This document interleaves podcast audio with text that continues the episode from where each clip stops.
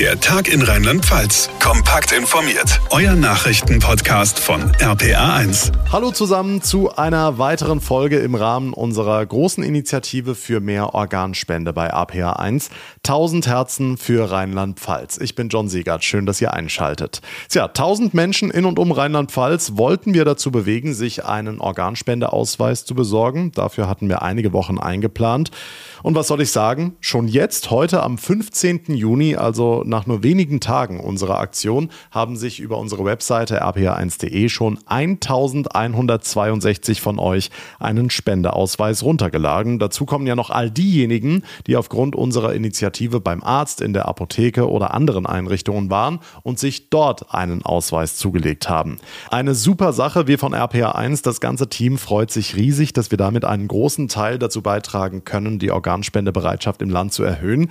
Doch auch wenn wir die Tausender-Marke Marke geknackt haben. Wir wollen natürlich weitermachen. Je mehr Menschen einen Ausweis in der Tasche haben, umso besser, denn umso mehr Leben können letztlich gerettet werden.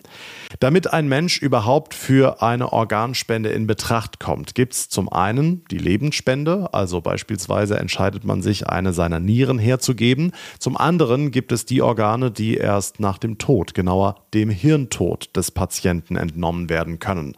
Eine sehr komplexe Diagnostik, wie wir gleich hören werden. Was genau bedeutet Hirntod? Wie wird dieser Zustand festgestellt? Und ist der wirklich irreversibel? Also gibt es in diesem Zustand wirklich keinerlei Hoffnung mehr auf Heilung?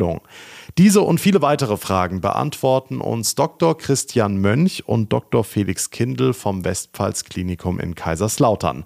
Meine Kollegin Laura Skanu hat die beiden besucht.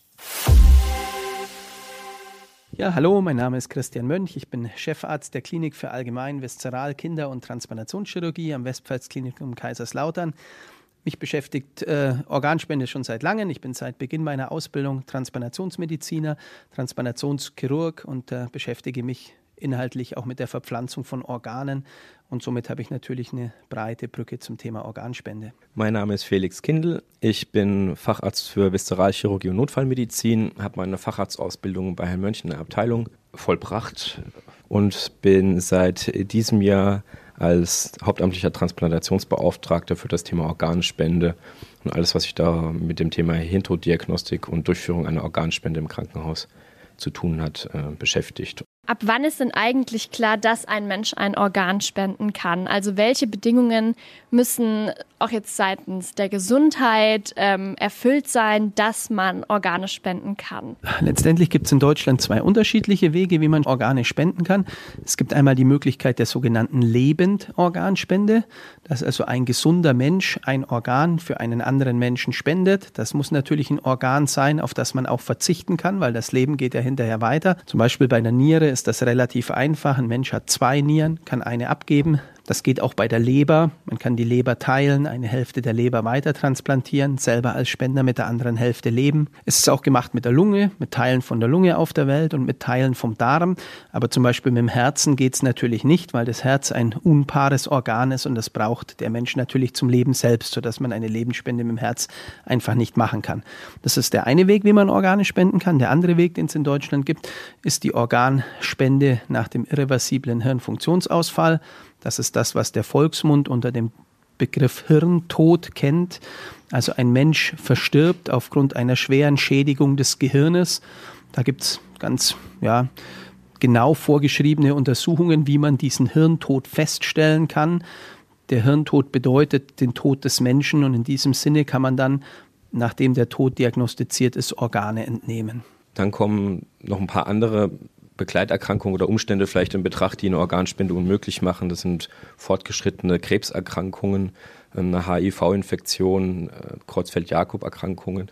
Ähm, das wird aber natürlich umfangreich getestet und wenn dem nichts entgegenspricht und die sonstigen Voraussetzungen erfüllt sind, kann man zum Organspender werden. Und Sie haben ja jetzt eben schon gesagt, irreversibler Hirntod. Woran wird denn festgestellt, dass ein Mensch hirntot ist? Also ähm, ja, wie funktioniert das? Da gibt es ganz äh, strukturiert vorgegebene Protokolle der Bundesärztekammer, die sich die Ärzteschaft zu richten hat. Das ist also nichts, was man sich Montagmorgens überlegt, sondern das ist klar definiert, welche Untersuchungsabläufe da wie zu sein haben, welche Ärzte mit welcher Qualifikation das zu sein haben. Und dann werden spezielle Untersuchungen durchgeführt auf Funktionen des Gehirns, Schmerzreiz, ob noch ein Atemantrieb vorhanden ist, ähm, ob andere Reflexfunktionen des Gehirns noch funktionieren. Und das Thema Irreversibilität ist, um zu beweisen, dass das nicht eine Momentaufnahme ist, sondern da muss diese Untersuchung wiederholt werden nach einem vorgeschriebenen Zeitraum je nachdem, welche Schädigung am Hirn stattgefunden hat, zwischen 12 oder 72 Stunden. Oder es erfolgt eine,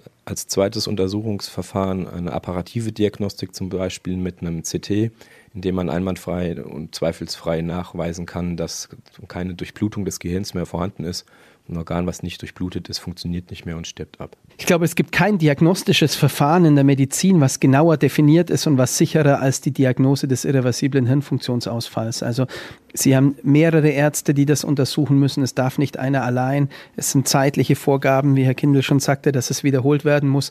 Es müssen Fachärzte sein. Das gibt es in keinem anderen sage ich jetzt mal, Krankheitsbild, dass man eine Definition hat, ein Facharzt muss untersuchen und der auch noch mit einer langjährigen Intensivtherapie. Also wenn man da wirklich eins mitnehmen kann, äh, es wird ja oft Zweifel an der Organspende gehalten aufgrund der Sicherheit des Hirntodes. Aber das ist ein Fehlargument und eine Fehleinschätzung. Und das ist auch ein Argument, was die Bevölkerung oft nutzt, um die Schwierigkeit der Entscheidung vor sich wegzuschieben. Es heißt dann oft, ich bin mit der Diagnostik nicht einverstanden oder äh, ich habe Zweifel, dass das mit rechten Dingen zugeht. Das kann man definitiv äh, verneinen. Also das Problem liegt auf keinen Fall vor. Es gibt kaum eine Diagnose, die genauer zu stellen ist, die einfacher zu stellen ist und die nachhaltiger zu stellen ist. Aber das Problem, dass ein Mensch mit irreversiblem Hirnfunktionsausfall an Maschinen erstmal aussieht wie ein lebender Mensch. Das ist ja das, was die große Sorge hervorruft, dass der eben nicht aussieht wie ein toter Mensch. Das ist das, was die Bevölkerung oft abschreckt. Aber es ist keinesfalls ein Argument, was man nachvollziehen kann, dass es an der Güte der Diagnostik liegt. Die ist extrem hoch und extrem genau. Ich glaube, eine entscheidende Frage, die man sich auch stellen muss, möchte man selber oder mit seiner Familie Organempfänger werden? Ich glaube, das ist eine ganz wichtige Entscheidung, die legt die Bevölkerung immer ab. Ich sehe identische Familien auf Spenderseite und auf Empfängerseite. Wenn ich die Familien auf Spenderseite sehe, dann sehe ich häufig eine große Ablehnung, eine große Verunsicherung und äh, eine Ablehnung zur Organspende. Wenn ich die Menschen sehe, die ein Organ brauchen, dann ist es eigentlich immer so, dass dort der Hirntod ohne Probleme akzeptiert wird und eine breite Zustimmung herrscht. Im Gegensatz dazu Zweifel, warum denn nicht mehr Menschen überhaupt auf die Idee kommen zu spenden. Und ich glaube, das ist das Dilemma, in dem wir uns befinden. Man muss sich fragen, wenn mein eigenes Kind plötzlich einen Nierenausfall bekommt, lasse ich es an die Dialyse gehen oder wünsche ich mir, dass ein Organ gespendet wird? Und da ist fast jeder auf der Seite, dass er sagt, ich wünsche mir, dass ein Organ gespendet wird. Und das darf man eben nicht getrennt sehen. Das muss man zusammen sehen. In Singapur ist es so, da müssen Sie sich zur Organspende bekennen, also zustimmen oder ablehnen, ist kein Problem. Aber wenn Sie ablehnen, dann wandern Sie, falls Sie später ein Organ brauchen, auf der Warteliste ganz nach hinten. Und die Menschen, die sozusagen zu Lebzeiten positiv zustimmen, wenn die später ein Organ brauchen, sind auf dem vorderen Teil der Warteliste und die, die ablehnen, auf dem hinteren Teil der Warteliste. Da kann man jetzt zu sagen, was man will. Das wäre in Deutschland, wenn Sie da einen gewieften Ethiker fragen, dann wird er das sofort ablehnen und sagen, das ist ein unethisches Verhalten weil Menschen sich natürlich im Laufe des Lebens umentscheiden können. Was ich gut daran finde, ist, dass man diesen Aspekt Geben und Nehmen zusammenfasst und nicht voneinander trennt. Und ich glaube, das ist eins der Probleme, was wir in Deutschland haben. Wir sehen so isoliert das Geben. Wenn man mal so einen Empfänger gesehen hat, der mit dem Rücken zur Wand steht und zu sterben droht und er braucht dringend ein Organ, sonst verstirbt er, dann glaube ich, wirft man schon einige Bedenken über Bord, insbesondere dann, wenn es einen selber betrifft. Wie ist denn der Ablauf? Also nach dem Tod eines Menschen, der sich bereit erklärt hat, ein Organ zu spenden. Also von, vom Zeitpunkt des Todes bis hin zur Spende. Wie läuft das ab? Also Voraussetzung ist natürlich immer, dass eine, eine schwerwiegende Gehirnschädigung eintritt. In Deutschland treten solche Gehirnschädigungen fast immer ein durch einen Schlaganfall oder einen Herzinfarkt, wenn das Gehirn also nicht mehr gut durchblutet ist. Aber natürlich können solche Schädigungen auch durch einen Unfall entstehen. So, wobei in Deutschland der, der Unfall das viel seltenere Ereignis ist. Warum? Wir haben sehr sicheren Verkehr und sehr hohe Standards, was den Schutz des Kopfes betrifft. Auch Kinder haben auf dem Fahrrad in der Regel einen Helm auf und solche Sachen. Und deshalb ist es in Deutschland, das ist in anderen Ländern der Erde anders, fast immer so, dass es sich also um eine sekundäre Hirnschädigung handelt, also Schlaganfall oder Gefäßerkrankungen, solche Dinge. Und dann ist es ja in der Regel so, dass ein Mensch, der so eine schwere Hirnschädigung hat, auf einer Intensivstation behandelt wird und dann kann man eben auf der Intensivstation den irreversiblen Hirnfunktionsausfall feststellen, so wie wir das gerade schon gesagt haben. Und wenn der irreversible Hirnfunktionsausfall festgestellt ist, dann gibt es letztendlich nur einen Weg mit zwei unterschiedlichen Richtungen. Und der Weg heißt immer, die Maschinen, die die Organe am Leben erhalten, obwohl das Gehirn gestorben ist, werden abgestellt. Ein Mensch mit einem irreversiblen Hirnfunktionsausfall wird nicht weiter behandelt auf einer Intensivstation, weil er ist tot. Und wenn man das festgestellt hat, dann muss man eigentlich den Angehörigen die Frage stellen, ob der Mensch zu Lebzeiten den Willen geäußert hat, seine Organe zu spenden. Und wenn der Mensch den Willen geäußert hat, die Organe zu spenden, dann wird eine Operation gemacht, um die Organe zu entnehmen und die Maschinen werden während der Operation abgestellt, nämlich genau dann, wenn die Organe entnommen werden. Und wenn der Mensch eben keine Zustimmung hat zur Organspende, dann werden die Maschinen direkt auf der Intensivstation abgestellt. Aber die Konsequenz, nachdem der Hirntod festgestellt ist, ist immer ein Abstellen der Maschinen. Das ist auch was, was in der Bevölkerung relativ wenig bekannt ist. Oft herrscht auch die Fehlinformation, wenn der Hirntod da ist und man spendet keine Organe, wird die Intensivtherapie fortgesetzt. Das wird sie nicht, weil der Mensch ist tot. So, und äh, das ist eine Zeitverzögerung, von der man spricht, wenn es um eine Organspende geht. Die liegt in der Regel unter zwölf Stunden. Wenn also ein Mensch seine Zustimmung gibt, äh, dass die Organe entnommen werden dürfen oder die Angehörigen machen das ja in der Regel. Dann müssen vorbereitende Untersuchungen getroffen werden, dass die Organe auch geeignet sind zur Transplantation. Das sind im Wesentlichen Blutuntersuchungen und Bilder, die man macht. Dann müssen die Organe vermittelt werden. Das macht für Deutschland die zentrale Vermittlungsstelle Eurotransplant in Holland, in Leiden. Die vermittelt in den meisten europäischen Ländern die Organe. Die werden dann also verteilt. Und wenn man dann weiß, jetzt sind alle Organe verteilt, dann wird die Operation gemacht, in der Regel in dem Krankenhaus, wo sich der Organspender befindet. Das bedeutet, ein spezialisiertes Team kommt dann in dieses Krankenhaus und nimmt die Organe. Bei uns ist das so, wir sind ja selber ein Transplantationszentrum. Das heißt, wir haben so ein spezialisiertes Team, was nicht nur hier in Kaiserslautern die Organentnahmen macht, sondern in ganz Hessen, Rheinland-Pfalz und Saarland. Aber wenn ein Organspender hier bei uns ist, macht das unser eigenes Team im Haus natürlich selbst. Aber in den meisten Krankenhäusern kommt ein Team von extern und führt die Organentnahme durch. Und wenn dann die Organe entnommen sind, dann werden die halt transportiert dorthin, wo sich die Empfänger befinden, auf die die Organe vermittelt werden. Und dann werden die dort verpflanzt. Das bedeutet für die zeitkritischen Organe meistens eine Zeit von acht bis zehn Stunden von Entnahme bis zur Implantation. Für die zeitunkritischen Organe kann das bis zu 36 Stunden dauern. Das wäre die Niere. Herz, Lunge und Leber, Bauchspeicheldrüse und Dünndarm müssen deutlich schneller verpflanzt werden. Bedeutet das dann aber jetzt, dass wenn man einen, eines natürlichen Todes stirbt, dass ich dann gar kein Spender sein kann? Oder wie ist das?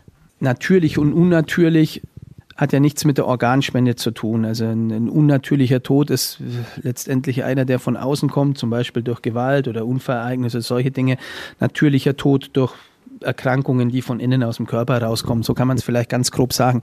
Aber es gibt natürliche und unnatürliche Todesursachen, die zum Hirntod führen können. Man kann zum Beispiel in krimineller Absicht eine Gehirnschädigung kriegen, an der man stirbt. Dann ist es ein unnatürlicher Tod, in der Hirntod auftreten kann.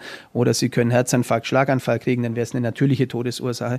Aber ich glaube, Sie meinten nicht natürlich und unnatürlich, sondern Sie meinten Hirntod gegenüber dessen, was die Bevölkerung als Tod nach dem Herzstillstand kennt. Also dass ein Leichnam da ist, wie man ihn kennt, bei dem das Herz steht, der keine Atembewegungen mehr hat, der blass geworden ist. Äh, da gibt es ja auch sogenannte Todeskriterien, die wir in Deutschland haben, sichere Todeszeichen. Das ist das, was letztendlich 99 Prozent der verstorbenen Menschen hat. Also es kommt zu einem Herzstillstand und nach dem Herzstillstand tritt ein Tod ein, wie wir ihn kennen. Nach dieser Form des Todes kann in Deutschland keine Organe entnommen werden, weil das das deutsche Transplantationsgesetz nicht vorsieht. Aber, da muss man einschränkend sagen, das sind wir eines der ganz wenigen Länder auf der Welt, wo das so ist. Man kann auch Organe nach einem Herzstillstand entnehmen, technisch. Das nennt man dann eine Organspende nach Herztod. Ist ein relativ komplexes Verfahren, also Spende nach dem Herztod. Das wird zum Beispiel in Spanien, in Holland, in Österreich, äh, in Frankreich, in Italien, also alle Länder in Europa uns, um, um, um uns rum machen das. Nur das deutsche Transplantationsgesetz oder die deutsche Politik hat sich dazu noch nicht durchgerungen. Das ist sehr schade. Ja, das muss man so sagen. Also die Transplantationsmediziner sind sich da eigentlich sehr einig. Also wir Transplantationsmediziner würden das alle favorisieren, dass auch in Deutschland eine Organspende nach dem Herztod realisiert werden kann. Aber die Politik tut sich damit schwer. Und das ist ein komplexer politischer Prozess, das zu verändern, weil das würde bedeuten, dass man die Todesdefinition in Deutschland verändern muss. Und das ist ein, ein juristisches Problem, also oder medikojuristisches Problem. Das ist, wenn Sie nach dem Herztod jemanden für tot erklären wollen, haben Sie nur sehr kurze Zeiten, in denen Sie die Organe entnehmen können. Und der deutsche Todesbegriff sieht vor, dass sozusagen sichere Todeszeichen vorliegen und die liegen nach Stunden vor. Und nach diesen Stunden sind die Organe nicht mehr geeignet zur Transplantation. Aber in Spanien, also es waren eine der ersten Länder auf der Welt, die das gemacht haben, Organspende nach dem Herztod, sind das 40 Prozent der Organspender spenden nach dem Herztod. Das müssen Sie sich so vorstellen. Ein Mensch kriegt einen Herzinfarkt, wird wiederbelebt, das klappt nicht und sie schaffen organisatorische Voraussetzungen, wenn sie sehen, sie können das Leben nicht erhalten, dass sie direkt die Organe entnehmen. Das hört sich jetzt auf den ersten Blick sehr wild an, sage ich jetzt mal, aber Spanien zeigt, dass man das hocheffektiv machen kann. Oder es gibt Menschen, da kann man sich noch ein bisschen besser vorstellen, die sind schon in einem Krankenhaus und sind schwer krank. Und weil zum Beispiel eine Patientenverfügung vorliegt und man keine weitere Behandlung machen will, beendet man ganz gezielt eine Behandlung mit Maschinen dann bleibt das Herz stehen, der Mensch stirbt und dann können sie im Krankenhaus, wenn es die Möglichkeit gibt, sofort die Organe entnehmen zur Transplantation. Das ist der Weg, der auf der Welt viel, viel häufiger gemacht wird. Also ein Mensch, der ganz bewusst zu Lebzeiten gesagt hat, in bestimmten Situationen möchte ich keine Behandlung mehr und möchte sterben und spende dann meine Organe.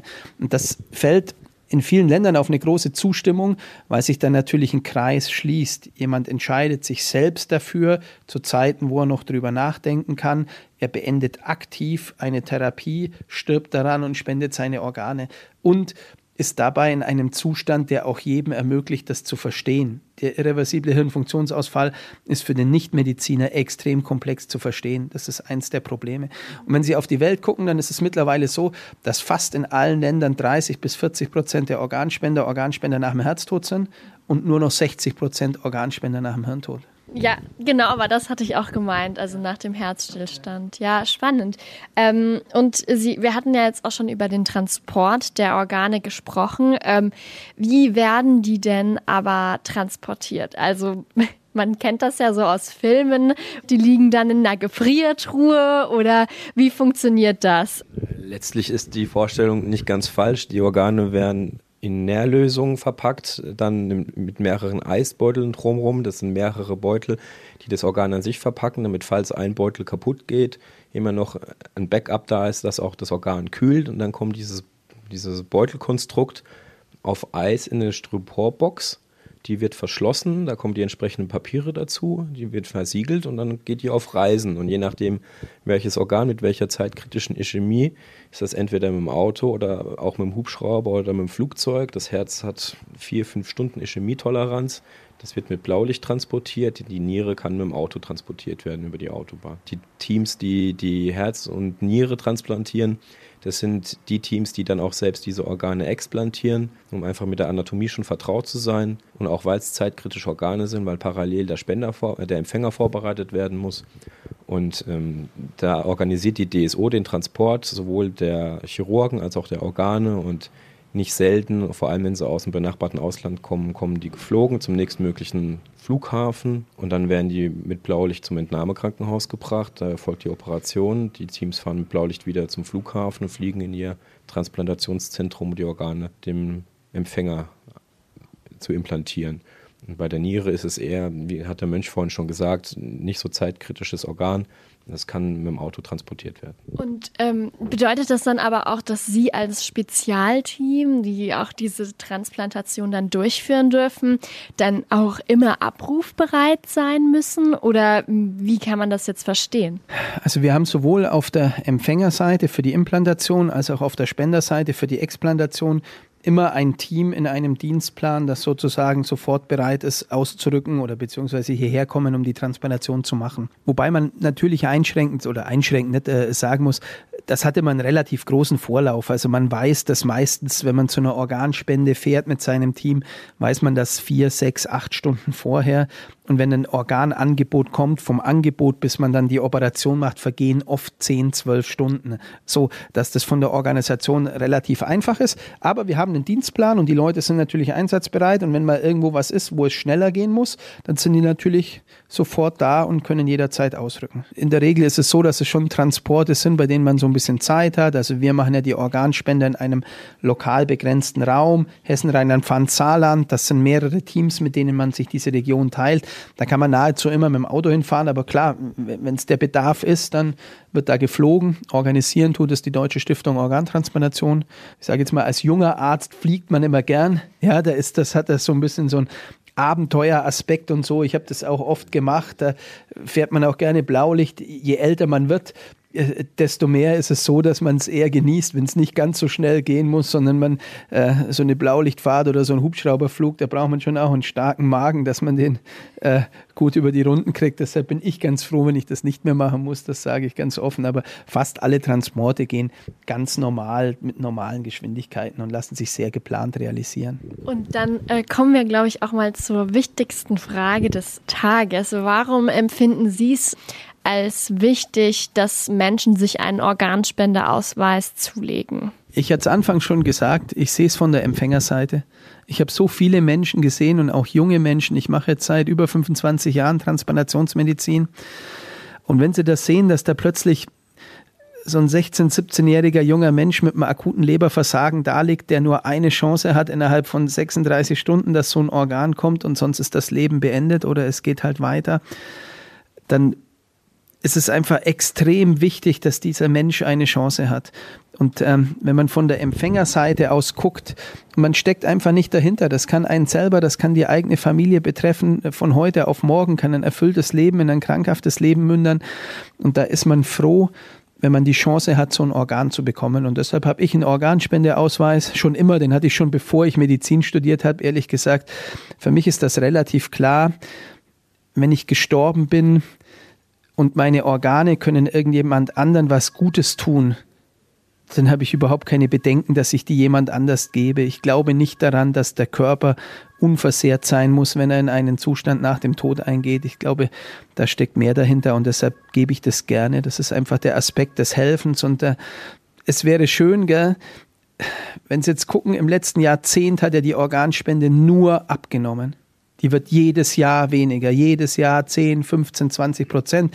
Das wird einem immer noch so ein bisschen positiv verkauft, wenn es dann irgendwann mal wieder ein halbes Prozent hochgegangen ist und danach wieder zwei Prozent runter. Aber wenn Sie gucken, 2010 hatten wir die doppelte Anzahl von Organspendern von jetzt. Das muss man einfach so sagen. Und wir waren ein Transplantationszentrum, was früher im Jahr hier in Kaiserslautern 50, 60 Nieren im Jahr transplantiert hat. Und jetzt machen wir halt noch 25, 30. So, an unserer Warteliste hat sich, außer dass sie immer voller wird und die Leute immer länger werden, nichts verändert. Sie warten auf eine Niere in Deutschland zehn Jahre. In Spanien warten sie sechs Wochen. Und dann überlegen Sie sich mal so jetzt als junger Mensch, also klar, für einen Senior zwischen 60 und 70 passiert schon auch was, aber vielleicht nicht mehr ganz so viel. Aber wenn Sie jetzt einen Menschen nehmen, der 20 ist, wenn der zehn Jahre auf eine Niere wartet, was passiert zwischen 20 und 30 alles? Ja, Sie beenden die Schule, Sie studieren, Sie machen vielleicht eine Doktorarbeit oder irgendwas, Sie heiraten, Sie bekommen ein Kind, Sie gründen Familie, Sie legen Ihre Zukunftsexistenz und das alles dreimal die Woche an der Dialyse oder ohne das macht einen riesen Unterschied in der wichtigen Phase ihres Lebens. Und deshalb für mich, ich glaube, das ist ein guter Aspekt, wo man anderen helfen kann. Ich glaube, es ist auch gut, wenn man da einfach die Bedenken nicht so hoch kochen lässt, sondern auch Vertrauen hat. Also ich kenne kaum ein besseres Medizinsystem als das in Deutschland. Man kann da wirklich drauf vertrauen. Mit den Organen passiert nichts Schlimmes. Die helfen Menschen. Und ich glaube, der Aspekt des Helfens ist das, warum ich Organspende für gut finde. Das ist das eine, die Empfängerseite. Auf der anderen Seite muss man sagen, wenn jemand in einen Gesundheitszustand gerät, der das Thema Organspende möglich macht, dann ist das oftmals eine Situation, die plötzlich und per akut, also von jetzt auf gleich die Familie und die Angehörigen trifft. Und die haben dann, die sind plötzlich konfrontiert mit dem Ableben eines geliebten Patienten, eines geliebten Angehörigen. Und dann kommt auch noch von medizinischer Seite, von Behandlerteamseite aus das Thema ähm, Organspende auf die Angehörigen plötzlich hinzu. Das heißt, die haben zwei Themen die sie plötzlich verarbeiten und unter einen Hut bringen müssen und das ist für die meisten Angehörigen kaum zu schaffen. Also die akute Trauersituation und dann noch eine, eine bewusste, rationale Entscheidung zu treffen, auch im Sinne des Verstorbenen oder Versterbenden, ähm, das ist das ist eine unglaubliche Belastung, eine unglaubliche Traumatisierung. Umso einfacher, umso angenehm oder um es den Angehörigen, Hinterbliebenen einfacher zu machen in so einer möglichen Situation, ist es vorher eine Entscheidung für sich zu treffen dann nimmt man diese Last von den Angehörigen, die sowieso schon in einer schlimmen Situation und Lebensphase stecken. Ich habe noch nie irgendeine Karte von jemandem bekommen, zehn Jahre nach einer Krebsoperation oder nach einer Hüftgelenksoperation oder nach was auch immer, einer Blinddarmoperation. Das passiert einfach nicht. Da geht jeder selbstverständlich davon aus, dass das gemacht wird, dass das alles gut geht und dass das Leben weitergeht. Aber so ein Mensch, der ein Organ bekommen hat, der vergisst das nie. Die Leute stehen mit dem Rücken zur Wand. Da geht es nicht darum, ob man ein paar Schritte schneller oder kürzer laufen kann oder ob, ob man ein bisschen mehr oder weniger essen kann. Da geht es nur um eins, ums Überleben und dafür zählt und dafür ist es wichtig. Deshalb macht man das. Warum haben Sie sich denn für den Beruf entschieden? Also ähm, Sie haben es ja jetzt schon eben so ein bisschen angerissen. Ähm, ist ja auch tatsächlich ein Beruf, der dann meistens ja auch mit dem Tod konfrontiert wird. Also Sie sind da ständig dem Tod oder zumindest irgendwie den Gedanken, den Vorstellungen daran ausgesetzt. Das ist ja für den einen oder anderen kein angenehmes Thema. Was bewegt Sie denn dann trotzdem dazu, den Beruf auszuüben und was ist vielleicht auch die Wichtigkeit hinter ihrem Beruf? Ich habe das durch Zufall angefangen, das muss ich offen so sagen. Gell? Also mein erster Job war einfach äh, durch Zufall in der Klinik, die sich mit Organverpflanzungen beschäftigt hat.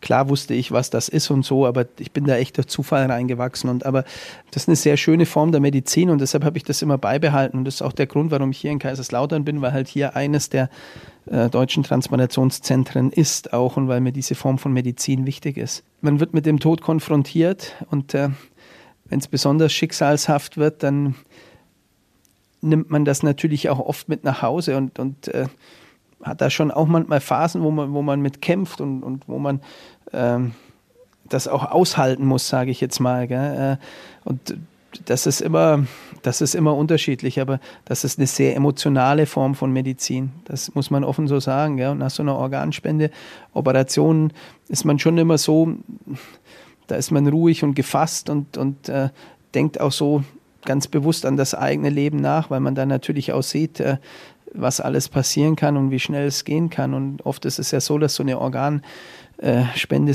extrem plötzlich kommt. Sie sind heute noch ein gesunder Mensch und dann kommt ein Unfall, eine Gewalttat oder äh, ja, eine schwere innere Erkrankung und von jetzt auf gleich sind sie tot und das reflektiert auch das eigene Dasein.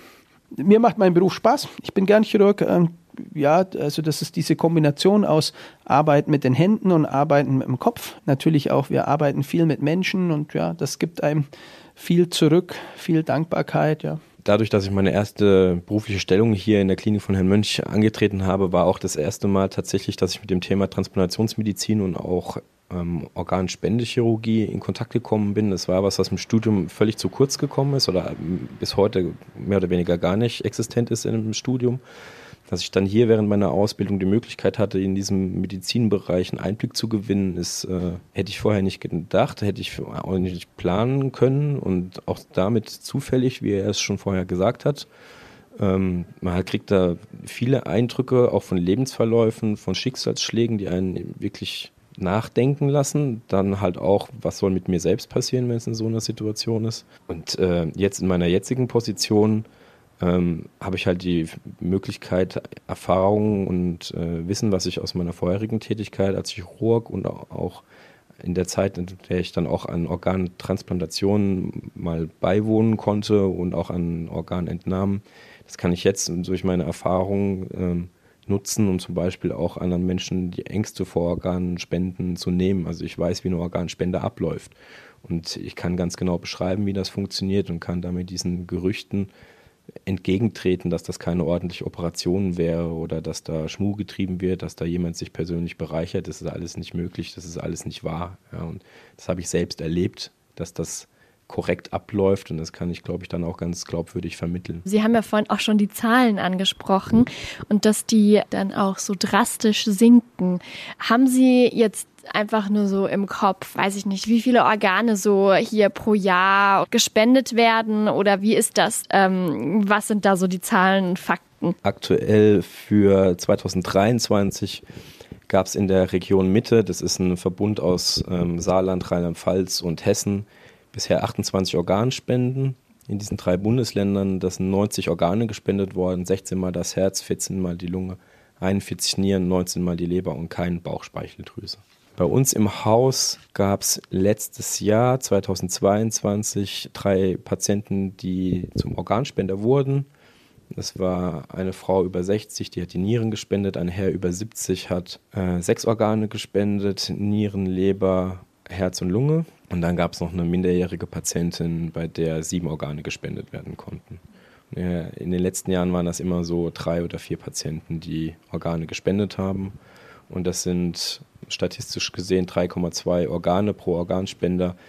Ähm, bei uns im Haus waren es in den letzten Jahren meistens ein bisschen mehr Organe, die dann tatsächlich gespendet und erfolgreich transplantiert werden konnten. Und auch die erfolgreiche Transplantation war bei allen Spendern letztes Jahr möglich. Aber was vielleicht auch interessant ist, so, wir haben hier im Klinikum, im Westpfalz-Klinikum in Kaiserslautern, gibt es relativ konstant zwischen 10 und 15 Menschen pro Jahr, die ähm, einen irreversiblen Funktionsausfall des Gehirns haben, warum auch immer.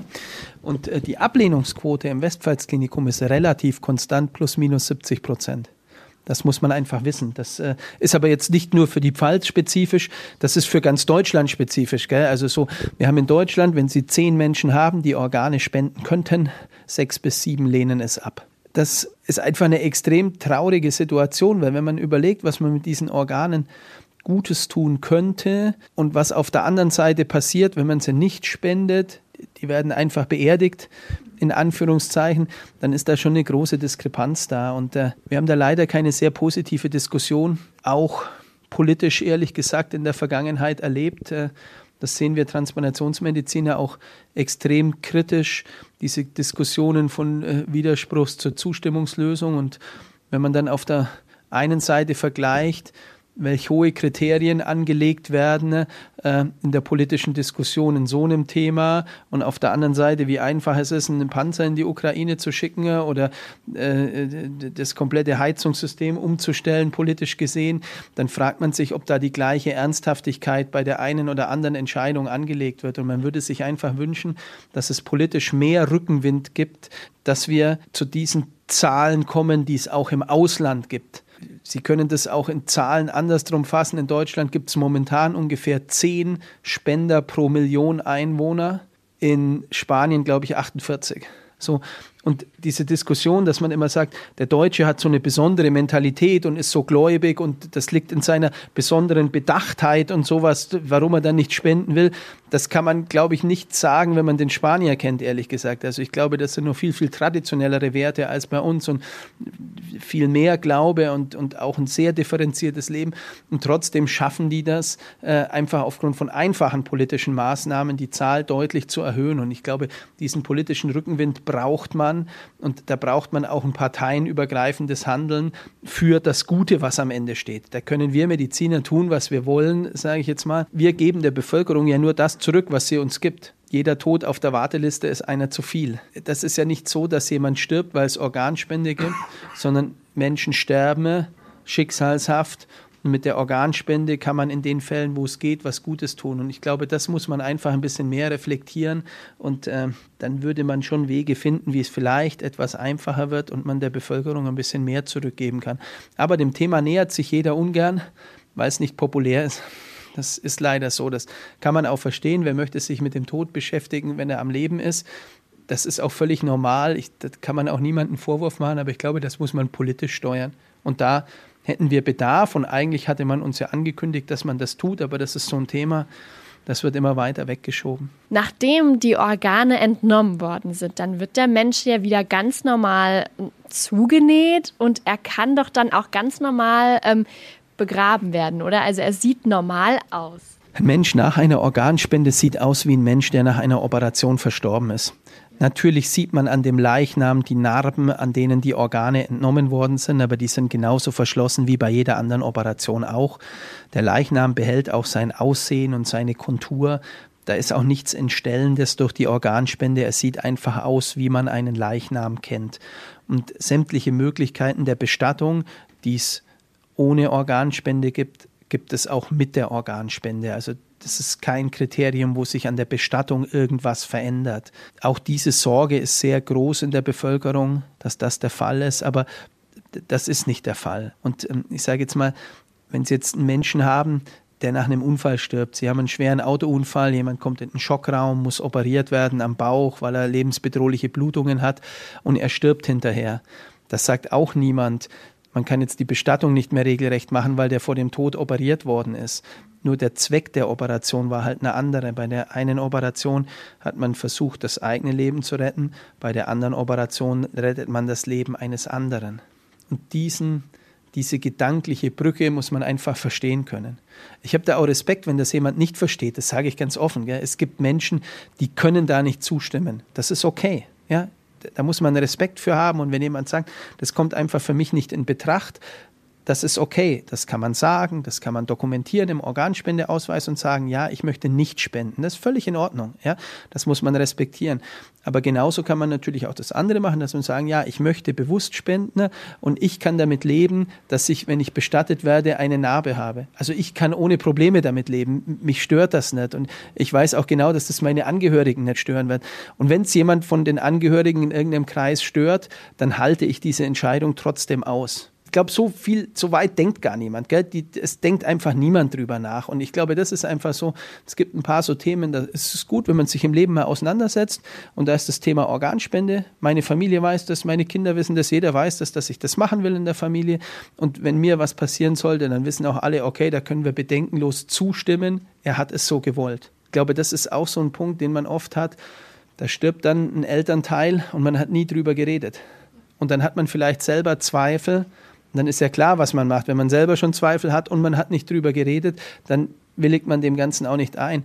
Aber wenn man auf der anderen Seite mal ein ernstes Gespräch hatte und man weiß genau von seinem Vater, Mensch, der Papa will das, dann willigt man auch ein, weil man weiß, es ist ja sein Wunsch. Und deshalb, ich glaube, wenn man zu was ermutigen kann, dass man das Thema mal in die Familien trägt, dass man offen drüber redet, dass man auch mal sagt, wo die eigenen Bedenken liegen oder wo auch die eigenen positiven Dinge liegen, wenn man drüber redet. Und dann ist, glaube ich, viel getan. Und ich glaube, es wäre schön, wenn Sie viele Menschen erreichen, denen man einfach auch einen Weg mitgibt. Entscheidet euch. Es ist gar nicht so interessant, wie man sich entscheidet, sondern dass man sich entscheidet. Und das ist eine wichtige Botschaft, die man vielleicht mitnehmen kann. Ja, ein tolles Abschlussstatement. Vielen Dank an Dr. Mönch und Dr. Kindl für das Interview, die beiden Ärzte vom Westpfalz Klinikum in Kaiserslautern. Vielen Dank. Ja, vielen Dank auch nochmal von mir. Und Laura, wie bist du aus diesem Gespräch rausgegangen? Du hast dieses Interview mit den beiden Herren geführt. Die, die beiden haben ja schon wirklich sehr spannende, sehr interessante, sehr anregende Dinge erzählt. Ja, auch jetzt rückblickend fand ich das Gespräch eigentlich wirklich total spannend. Ähm, wann hat man schon mal die Möglichkeit, mit jemandem Professionellem auch wirklich darüber zu sprechen? Hm. Und ich hatte auch die ganze Zeit das Gefühl, dass ich viele von meinen persönlichen Bedenken nochmal äußern konnte und auch nicht dafür verurteilt worden bin, ähm, auch so für einfache Nachfragen, wie jetzt zum Beispiel, ähm, ob die Leiche nach der Spende dann auch noch normal aussieht. Und dafür habe ich eigentlich total das Gefühl bekommen, dass die beiden Ärzte eigentlich eher dankbar waren für solche Nachfragen, anstatt dass sie mich da verurteilt haben. Ich denke, das sind auch Fragen, die sich wahrscheinlich viele im stillen Kimmerlein dann doch selbst stellen aber ja. vielleicht nicht, nicht öffentlich. Und äh, wir haben es ja auch gehört, die Zahl der Organspender ist kontinuierlich nach unten gegangen. Wie sieht's bei dir aus? Hat sich durch äh, dieses Interview jetzt bei dir das, die Sicht auf das Thema Organspende in irgendeiner Form geändert? Ja, also ich bin zum Beispiel direkt nach dem Gespräch dann nach Hause gegangen und habe erstmal in meiner Familie nachgefragt, ja, Mama, was ist eigentlich mit dir, wenn jetzt was passiert? Ähm, wenn ich darüber entscheiden müsste, würde ich eigentlich gar nicht Bescheid wissen. Und dann bin ich erstmal zu ihr hingegangen und habe sie erstmal gefragt, ähm, wie, sieht, wie sieht es eigentlich bei ihr aus, ob sie ähm, das möchte oder nicht. Und dann hat sie mir auch ein, eine klare Antwort gegeben. Und dann habe ich mir auch nochmal überlegt, ja, schon krass, also es stimmt ja eigentlich, dass man auch gar nicht von den engsten Angehörigen oder Freunden oder vom eigenen Partner oder der Partnerin weiß, wie eigentlich deren Sicht auf die ähm, ganze Situation mit der Spende ist. Und das habe ich, glaube ich, am meisten so rausgenommen, dass ich dann auch in meinem engsten Umkreis nochmal nachgefragt habe, wie würdet ihr das sehen? Und habe auch von den ähm, beiden Ärzten dann direkt den Spenderausweis mitbekommen. also von daher, ähm, man kann sich das auch nochmal super gut überlegen, dann indem man einfach, weil man auch aufgeklärt worden ist und dann viele der Bedenken dann eigentlich ja weg waren. Ich denke, wichtig ist ja, dass man einen Spenderausweis in der Tasche hat. Ob da jetzt Ja, ja, ja mit Abstrichen oder Nein draufsteht, das ist ja dann letztlich egal. Aber wie du sagst, dass die Familie dann keine Entscheidung treffen muss, sondern dass du die selbst zu Lebzeiten getroffen hast, ist dann, glaube ich, wahnsinnig wichtig. Laura Skanu, meine liebe RPA1-Kollegin, vielen lieben Dank für das sehr spannende Interview am Westpfalz-Klinikum, dass du dir die Mühe gemacht hast und unsere Hörer teilhaben lassen hast. Danke dir. Alle Infos zu Dr. Mönch und Dr. Kindl vom Westpfalz-Klinikum in Kaiserslautern sowie viele weitere weitere Infos, spannende Geschichten, unter anderem Tamara Schwabe oder Lukas, die beiden Spenderherzempfänger. Ähm, das könnt ihr nachlesen auf rpa1.de, da findet ihr auch alle Podcasts. Und es wäre schön, wenn ihr unseren Podcast Der Tag in Rheinland-Pfalz abonniert, dann verpasst ihr keine Ausgabe mehr. Da wo es geht, könnt ihr uns auch sehr, sehr gerne eine Bewertung hinterlassen. Und helft uns, die Organspende in Rheinland-Pfalz weiter voranzutreiben. Einen Organspendeausweis könnt ihr euch ebenfalls runterladen auf rpa1.de. Mein Name ist John Segert. Ich bedanke mich ganz herzlich für eure Zeit, für eure Aufmerksamkeit, für euer großes Interesse und wir hören uns dann in der nächsten Folge wieder. Bis dahin alles Liebe und vor allem bleibt gesund. Der Tag in Rheinland-Pfalz, euer Nachrichtenpodcast von RPA1. Jetzt abonnieren.